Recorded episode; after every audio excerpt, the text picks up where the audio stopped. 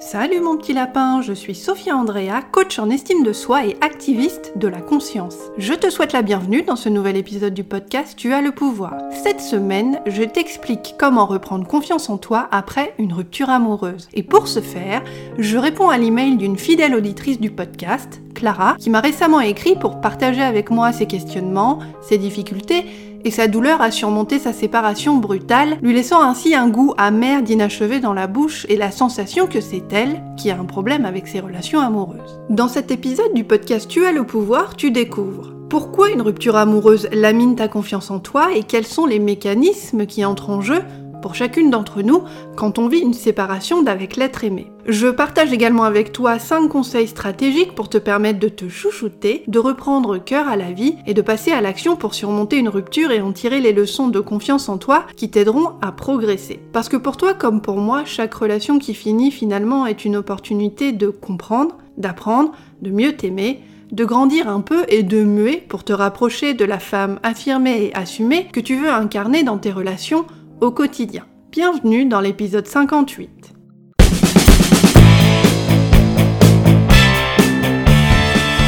Je suis Sophia Andrea, je suis coach en estime de soi et activiste de la conscience. Tu écoutes le podcast Tu as le pouvoir. Chaque mardi, je décrypte pour toi les mécanismes de la confiance en toi pour t'aider à surmonter tes blocages mentaux et arrêter d'être trop gentil. Je te dévoile les stratégies, les techniques et les tactiques puissantes dont tu as cruellement besoin pour parvenir à t'imposer avec tact et intégrité tout en respectant qui tu es. Visite mon site internet et apprends à prendre confiance en toi à l'adresse www.tuaslepouvoir.com. Voici ce que Clara m'a écrit il y a quelques semaines. Bonjour Sophia. J'aimerais apprendre comment je fonctionne et savoir si c'est moi qui ai un problème avec mes relations amoureuses. Suite à une rupture récente et brutale, mon ex-compagnon me fait subir une situation que j'ai du mal à accepter puisqu'elle ne s'est pas complètement résolue. Il a juste coupé les ponts brutalement avec moi, sans plus jamais me donner de nouvelles, et m'a aussi bloqué pour ne pas que je lui envoie de message. Je l'ai donc laissé tranquille. Je n'ai pas cherché à joindre une tierce personne pour reprendre contact avec lui, Néanmoins, je ressens beaucoup de frustration parce que j'aurais aimé lui dire ces quatre vérités en face et j'ai pas pu le faire. J'ai dû faire le premier pas pour clarifier la situation avec mon compagnon. Je lui ai donc écrit un message diplomatique lui expliquant les raisons pour lesquelles je voulais arrêter notre relation. Après trois jours complets de silence radio, il m'a répondu poliment également en expliquant ses raisons. Le lendemain de cette conversation, il supprime toutes nos photos sur les réseaux sociaux comme si j'avais jamais fait partie de sa vie. Ça m'a fait très mal parce que je trouve ça injuste qu'il ne ressente rien et qu'il puisse passer à autre chose aussi facilement. Il est très distant émotionnellement en général. Ensuite, nous nous sommes vus en vrai, après lui avoir demandé, pour qu'il me rapporte quelques affaires. Nous avons un peu discuté de vive voix de notre séparation, mais il était très distant avec moi. Il m'a quand même dit qu'il était triste et que c'était dur pour lui aussi. Mais sa façon de réagir à notre séparation est plutôt brutale, je trouve. J'ai vraiment du mal à avaler la pilule parce qu'il ne veut plus de moi et réagit comme si j'étais une fille toxique qu'il fallait vite oublier. Je me remets en question par rapport à mes actions dans notre relation alors que lui ne s'est jamais vraiment remis en question. Signé Clara. Clara, je te remercie pour ton courage et ton honnêteté, et je te remercie aussi d'avoir accepté de partager ton expérience avec les auditrices du podcast Tu as le pouvoir et de m'avoir donné ton accord pour citer tes mots dans cet épisode du podcast. Dans ton email, Clara, tu me dis déjà J'aimerais savoir si c'est moi qui ai un problème avec mes relations amoureuses. Ce que tu dois savoir, c'est que quand on se sépare d'avec quelqu'un, on se remet bien naturellement en question. On se demande Qu'est-ce que j'ai pas vu? Qu'est-ce que j'aurais dû voir?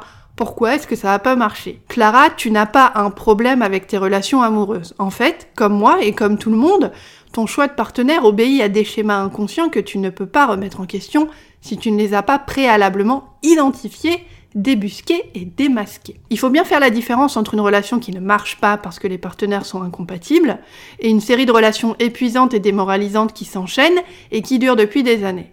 Si tu penses que tu as tendance à faire des choix de partenaires néfastes pour toi et que tu ne te sens pas nourri, écouter, aimer et valoriser dans tes relations, c'est peut-être le signe que tu as besoin de travailler sur tes schémas inconscients. C'est pas toi qui as fondamentalement un problème avec tes relations, c'est simplement que tu dois faire un travail pour identifier les croyances qui te font peut-être aller vers un type spécifique de partenaire qui n'est peut-être pas le meilleur pour toi plutôt que vers un type de personne qui va te convenir. Une fois ces croyances débusquées, tu pourras consciemment les remettre en cause, identifier leurs origines et travailler activement dans la réalité pour t'orienter un type de partenaire différent. Deuxième chose que tu me dis dans ton mail, Clara, c'est la chose suivante. Le lendemain de cette conversation, il supprime toutes nos photos sur les réseaux sociaux comme si je n'avais jamais fait partie de sa vie. L'être humain qui souffre fait ce qu'il peut pour essayer de moins souffrir et pour passer à autre chose.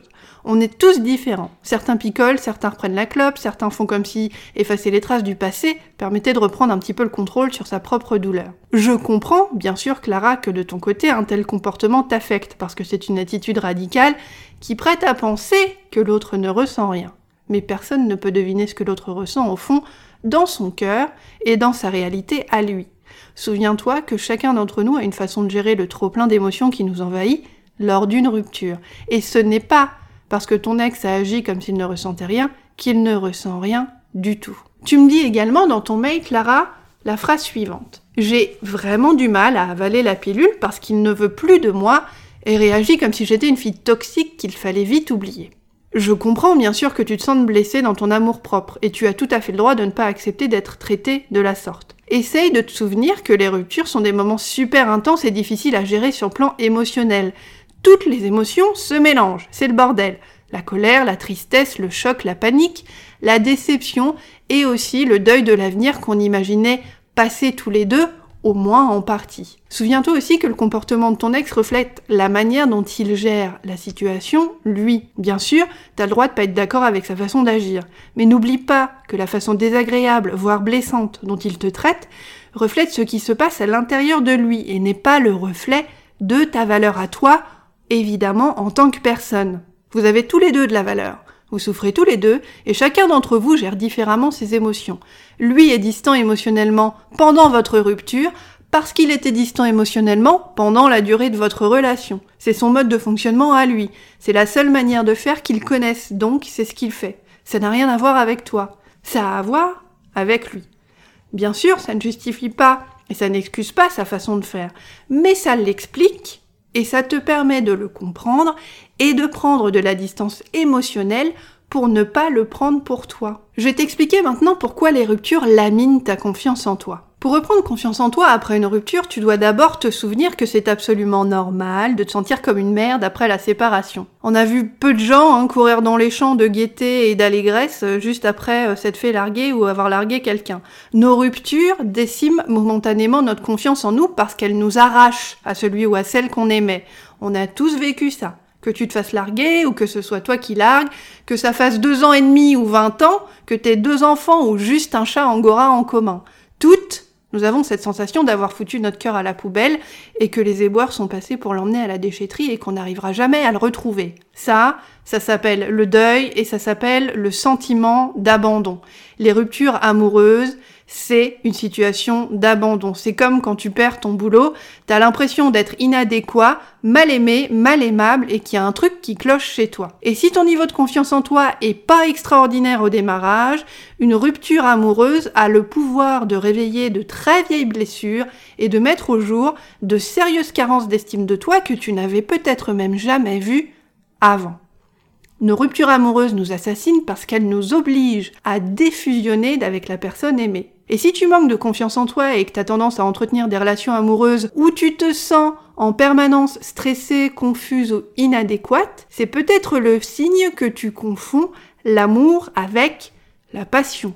Alors évidemment, j'aurais pas la prétention de te faire une conférence sur ce que c'est que l'amour avec un grand A ici. Et quand je parle d'amour, je parle pas juste d'amour amoureux, mais d'amour au sens euh, acceptation inconditionnelle de l'autre. Ce que je peux te dire en tout cas, c'est que pour reprendre confiance en toi après une rupture, la première chose à faire, c'est de déterminer si la relation était une relation d'amour ou plutôt une relation de passion. La relation de passion, en fait, elle est addictive parce qu'elle te donne une confiance en toi à laquelle tu n'arrives pas encore à accéder par toi-même, en étant seul par exemple et célibataire. Aujourd'hui, en tout cas, tu n'arrives pas à y accéder parce que tu n'es pas encore connecté à ta propre valeur en tant que personne. La relation que moi j'appelle une relation de passion, te donne l'impression d'être toujours en attente, de donner plus que de recevoir. La relation de passion te rend confuse et te fait douter. Au fond, quand tu réfléchis bien, t'es pas vraiment sûr de savoir où vous en êtes tous les deux, et t'as peur de poser la question parce que t'as peur d'entendre sa réponse. La relation de passion, elle est énergivore, difficile à endurer au quotidien. D'ailleurs, elle te prend beaucoup d'énergie physique et mentale.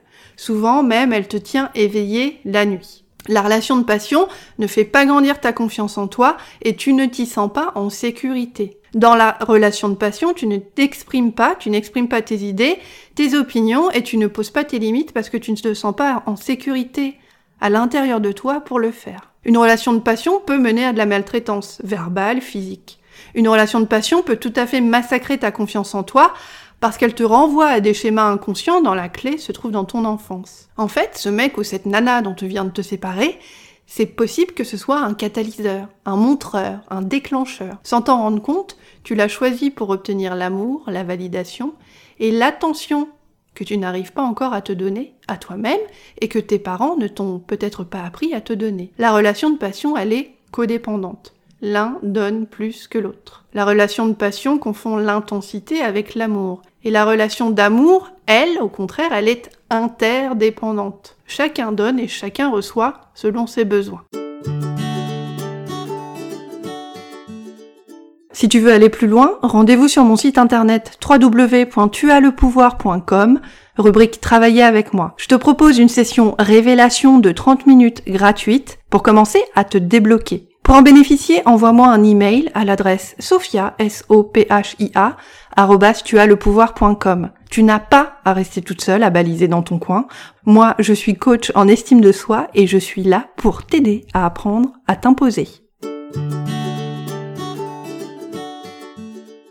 Comment reprendre confiance en toi après une rupture? Dans la droite lignée de ce que je viens de t'expliquer, voici 5 conseils stratégiques pour reprendre confiance en toi concrètement après une séparation. Conseil numéro 1, observe tes propres mécanismes.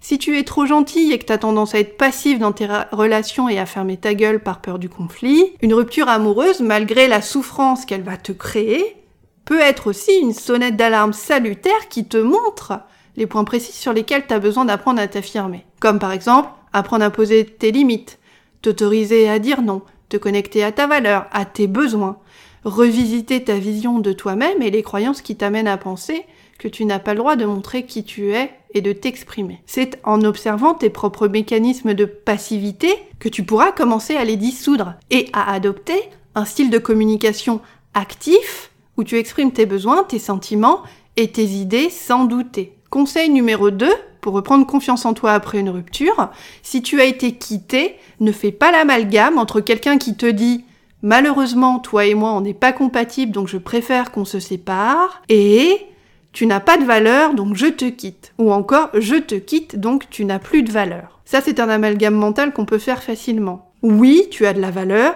oui, tu as des qualités à revendre, et tu as de la valeur que tu sois célibataire, volontaire ou célibataire à l'insu de ton plein gré. Tu as de la valeur en tant que personne, quelle que soit ta situation, ta religion, la couleur de ta peau, la marque de ta bagnole ou ton programme télé préféré. D'accord? Être quitté ne signifie pas que tu n'as pas de valeur. Et si tu as la sensation que tu n'as pas de valeur parce qu'il t'a quitté, elle t'a quitté ou que tu es célibataire, c'est parce que tu as appris à faire dépendre ta valeur du regard des autres. Et pour reprendre confiance en toi, tu as besoin de remettre ta valeur et de te reconnecter à ta valeur à l'intérieur de toi. Être quitté ne signifie pas que tu n'as pas de valeur. Ça signifie que pour une raison ou une autre, la relation amoureuse n'est plus nourrissante et épanouissante et qu'il est mieux pour chacun des partenaires qu'elle se dissolve. S'il te plaît, ne laisse jamais le regard que quelqu'un porte sur toi dicter ta propre valeur. L'important c'est ton regard à toi sur toi. D'accord? Laisser quelqu'un dicter ta propre valeur, c'est trop dangereux. Conseil numéro 3. Laisse tes émotions exister. La colère, la haine, la rancœur et les étapes naturelles du deuil d'une relation se développer pour les digérer. D'accord? Tu peux taper dans un punching ball, tu peux passer tes nerfs sur une poupée vaudou, tu peux te bourrer la gueule avec des shots de vodka, tu peux pleurer toute la journée dans ton plumard en écoutant en boucle la chanson All by Myself de Céline Dion. Je te conseille vraiment de t'autoriser à ressentir les émotions que tu ressens sans te juger. La colère, la tristesse, l'envie de tout péter, l'envie de revanche, l'envie de l'insulter, la mélancolie, chacune de tes émotions te permet de passer les portes du deuil émotionnel que la rupture représente. Et à ce titre, aucune émotion ne doit être jugée sous l'angle moral, du bien ou du mal. Tes émotions te montrent ce qui se passe à l'intérieur de toi. Point. Donc, pour reprendre confiance en toi après une rupture, tu dois apprendre aussi à simplement ressentir tes émotions. C'est un geste d'amour envers toi-même et d'accueil de ta propre souffrance qui t'aidera à entrer en empathie avec toi-même et à te sentir mieux. Conseil numéro 4, ouvre ton cœur aux personnes de confiance que tu aimes qui t'aiment et qui savent t'écouter. En soi, la séparation, comme je disais tout à l'heure, c'est une blessure et c'est aussi un choc. Pour certaines d'entre nous, ça peut même relever du traumatisme. Si, comme je te disais tout à l'heure, de sérieuses carences d'estime de toi étaient masquées par la relation amoureuse elle-même. Une rupture peut réveiller des douleurs très anciennes et enfouies. L'important, dans un premier temps, c'est que tu t'autorises à ouvrir ton cœur à celles et ceux qui pourront t'écouter et t'aider à mettre des mots sur ce que tu vis, sur ce que tu traverses et ce que tu ressens. Pour reprendre confiance en toi après une rupture, il est essentiel que tu puisses mettre des mots sur ce qui t'arrive, sur ce qui se passe à l'intérieur de toi et identifier tes émotions. Ce qui m'amène au conseil numéro 5, fais un travail sur toi-même si tu en ressens le besoin. Toute rupture est un choc et ça prend du temps pour se relever, c'est normal. Je conseille en général de consulter un psy ou un coach si au bout de six mois t'es encore en phase de deuil et que t'as l'impression de pas arriver à dépasser ta propre souffrance, ni à passer à l'étape d'après pour toi. Il n'y a pas évidemment de délai standard pour arrêter de souffrir quand on se sépare de la personne qu'on aime. Mais si tu sens que tu tournes en rond, que tu rabâches des souvenirs dans ta tête et que ça te fait souffrir, que tu prends des médocs, ou que tu picoles, que tu dors mal, que tu ton ex sur les réseaux sociaux, et surtout si tu sens en fait que tu as un espèce de trop-plein émotionnel que tu n'arrives pas à laisser partir, si tu sens que tu y arriveras pas toute seule, n'hésite pas à chercher l'aide d'un professionnel qui saura te proposer l'écoute et les outils dont tu as besoin pour faire le deuil de ta relation, comprendre les enjeux majeurs de cette rupture pour toi, et te proposer de travailler sur les anciennes blessures du passé que tu n'avais jamais vues et qui se sont peut-être réouvertes à cause ou grâce, entre guillemets, à cette relation. Si cette rupture a réveillé ou déclenché un traumatisme à l'intérieur de toi, c'est important, si au bout de six mois tu sens que tu galères, de contacter un spécialiste et de pas rester toute seule dans ton coin pour te guérir, comme tu guérirais une blessure si tu t'étais pété la jambe dans un escalier. Tu resterais pas comme ça à regarder ta jambe pétée et attendre que ça passe. Tu irais à l'hôpital, tu ferais quelque chose. Je suis très philosophe. Je pense que pour toi comme pour moi, chaque relation qui se finit est une opportunité de te connaître, de te comprendre, d'apprendre, de mieux t'aimer, de grandir un peu et de muer pour te rapprocher de la femme affirmée et assumée que tu veux incarner dans tes relations au quotidien. C'est normal que ta confiance en toi prenne une claque dans la gueule quand tu quittes quelqu'un ou quand tu es quitté. Le point fondamental, c'est surtout de t'assurer que tu t'estimes suffisamment, que tu as assez confiance en toi et en ta valeur et en tes ressources personnelles pour continuer à t'aimer toi au travers de cette tempête intérieure qu'est la rupture amoureuse. Pour que tu continues à t'encourager, à te chouchouter, à te materner, à te valoriser et que le socle de ta confiance en toi reste intact et préservé. Parce que tu sais que quelle que soit l'issue de toute future relation, toi, en tant que personne, en tant qu'individu, dans ton identité, tu mérites d'être aimé, d'être respecté et traité avec autant d'amour que tu te traites toi-même. Tu viens d'écouter le podcast Tu as le pouvoir. Abonne-toi au podcast dès maintenant pour ouïr et jouir de chaque nouvel épisode dès sa sortie. N'oublie pas, tu n'es pas né trop gentille. Tu as appris à le devenir. S'affirmer est une compétence. Toi aussi, tu as le pouvoir de la maîtriser. Visite mon site internet à l'adresse www.tuaslepouvoir.com pour profiter illico presto de ton coaching gratuit de 7 jours. Pour me poser une question ou travailler avec moi, écris-moi à l'adresse sophia, s o p h i a C'est ton conditionnement mental, sexuel et social qui t'a appris cette fausse vérité. S'écraser, c'est être aimé. Déconditionne-toi, désobéis, rééduque-toi. Ta plus grande liberté, c'est de te foutre superbement de ce que les autres pensent de toi.